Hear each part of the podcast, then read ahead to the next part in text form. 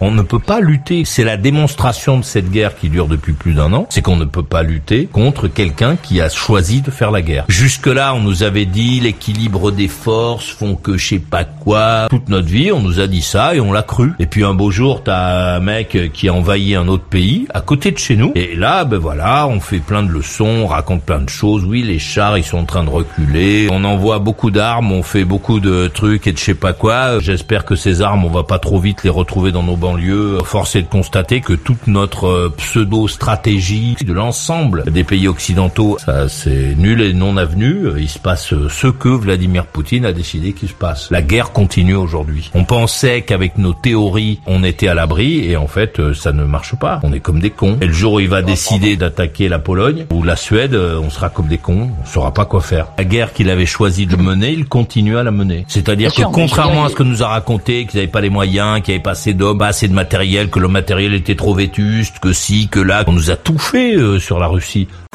Ah, tu n'es pas d'accord Viens vite. Alors tu vas là, je te prie Ajoute maurice.usa, maurice.usa sur Skype.